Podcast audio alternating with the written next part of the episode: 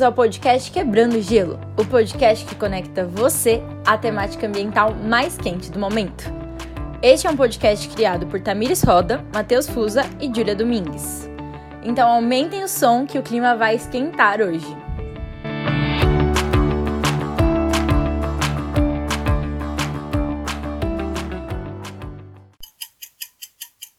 Nas próximas décadas, mamíferos, aves, insetos, plantas vão desaparecer da Terra. As causas? A destruição do ambiente onde eles vivem, a poluição, a exploração de fontes naturais e as mudanças climáticas. Milhares de jovens de várias partes do mundo saíram hoje às ruas de Glasgow, na Escócia, para protestar no quinto dia da COP26, a Conferência das Nações Unidas sobre Mudanças Climáticas. A ONU deu um ultimato. Se não conseguirmos colocar em prática mudanças imediatas e abrangentes para frear as emissões de gases de efeito estufa, teremos que lidar com o futuro sombrio.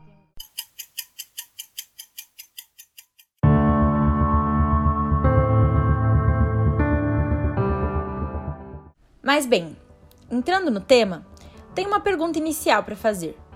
É possível revertermos os problemas causados pelo aquecimento global e pelas mudanças climáticas?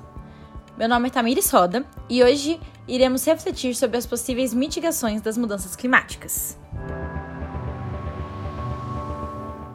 Essa é uma dúvida que circunda qualquer pesquisador ou entusiasta do tema. Mas o que temos dentro de estudos da área é visto, por exemplo, no relógio metrônome. Um relógio que marca em tempo real quanto tempo temos até cairmos em um colapso climático. Após este ponto, as mudanças que já ocorreram serão irreversíveis. E atualmente, o relógio marca que temos aproximadamente sete anos para impulsionarmos ações urgentes para combater a mudança do clima e seus impactos. A ONU, em 2019, também lançou um documento falando sobre termos 12 anos para este mesmo cenário. A questão é: será? Será que dá tempo? Bom, pesquisas apontam que é sim possível revertermos esse quadro atual, mas somente se houver uma redução drástica da emissão de gases poluentes. Infelizmente, nossa sociedade continua atrasada na luta contra o aquecimento global. Nem mesmo durante a pandemia, com períodos de lockdown e pouco movimento nas grandes cidades, a emissão de gases causadores do efeito estufa parou completamente. Mas calma, há esperança. Hope is not blah blah blah. Hope is telling the truth. Hope is taking action. Antônio Guterres, secretário-geral da ONU, nos traz um pouco de esperança, dizendo: Se unirmos forças agora, poderemos evitar a catástrofe climática. Mas não há tempo para delongas e nem espaço para desculpas. Conto com os líderes do governo e todas as partes interessadas para garantir que a COP26 seja um sucesso. E o que é essa COP26? Que você provavelmente ouviu falar no jornal nos últimos tempos. A COP26 é a 26ª Conferência das Nações Unidas sobre as Mudanças Climáticas. E está ocorrendo agora em 2021. Nesse espaço, são discutidas ações que caminham no sentido de impedir uma mudança climática catastrófica. Ou seja, as mudanças climáticas já são fato, já estão acontecendo, são inevitáveis. Mas a gente ainda tem esperança de que não sejam algo catastrófico. E entre as ações, temos, por exemplo, reduzir a emissão de gases causadores do efeito estufa e ampliar a produção de energia renovável. E uma forma de concretizar essas e tantas outras ações é, comprovadamente, a partir da restauração florestal. Sim, a restauração florestal é uma das principais saídas para, por exemplo, o Brasil cumprir suas metas climáticas. Ao propor perante a Convenção do Clima das Nações Unidas sua contribuição para o Acordo Global do Clima, o Brasil se comprometeu com a restauração e o reflorestamento de 12 milhões de hectares até 2030, e com a ampliação da escala dos sistemas de manejo sustentável de florestas nativas. Essa meta poderá, em uma só tacada, contribuir para a redução de gases de efeito estufa e, ao mesmo tempo, impulsionar uma economia de base florestal, com benefícios econômicos e sociais de longo prazo. E por que isso? Porque a restauração tem todo esse poder graças à fotossíntese. Sim, a fotossíntese. E o que, que ela é? Ela é o mecanismo mais eficiente de sequestro de carbono que existe. E o que, que isso significa? Seguinte, um dos elementos essenciais para a realização da fotossíntese é a captura do carbono presente na atmosfera. Então podemos dizer que as árvores, ao crescer e se desenvolver, absorvem carbono. Esse sequestro de carbono é a captura de carbono da atmosfera. As florestas têm um enorme estoque de carbono, e quando plantamos árvores, o carbono é retirado da atmosfera.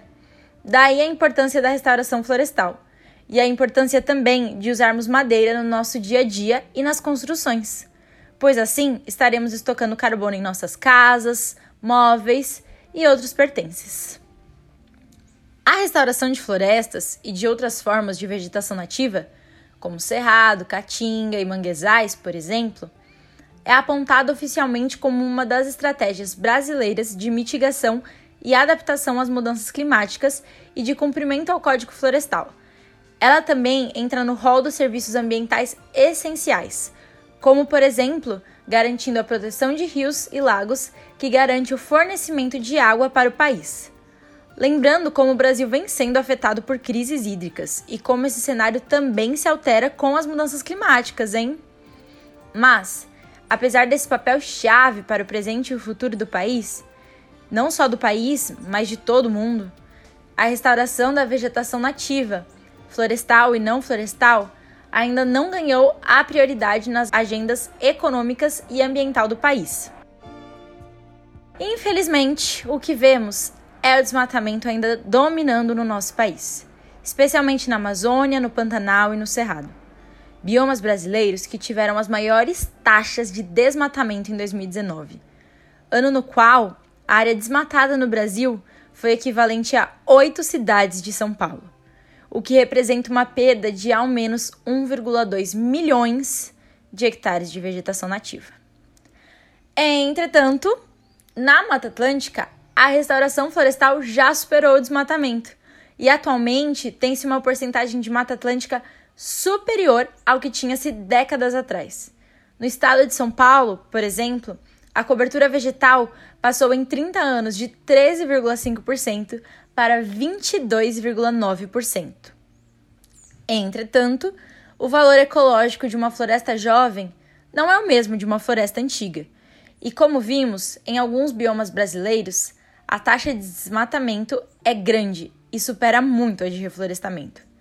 Devemos reflorestar, mas é importante também refrear o desmatamento. É por isso que a maior conclusão que podemos tirar desse episódio é que precisamos ter esperança. Mas esperança, como diz Paulo Freire, não vem do verbo esperar, e sim do verbo esperançar. Esperançar é se levantar, é ir atrás. Esperançar é construir e não desistir. Esperançar é levar adiante, é juntar-se com outros para fazer de outro modo. Por isso que precisamos, mais que nunca, pressionar nossos locais de atuação, nossos governantes, nossas empresas, e mobilizar toda a sociedade civil em torno das discussões que já são iminentes ao redor do tema e pôr em prática a mudança que queremos ver na vida, garantindo assim o futuro do nosso planeta como conhecemos. Não desistam, não perquem a esperança. E vamos juntos buscar como contribuir com tudo isso. Valeu, pessoal! Até o próximo episódio, onde vamos aprofundar ainda mais nesse tema sobre ações para mitigação das mudanças climáticas, para você quebrar o gelo numa roda de conversa.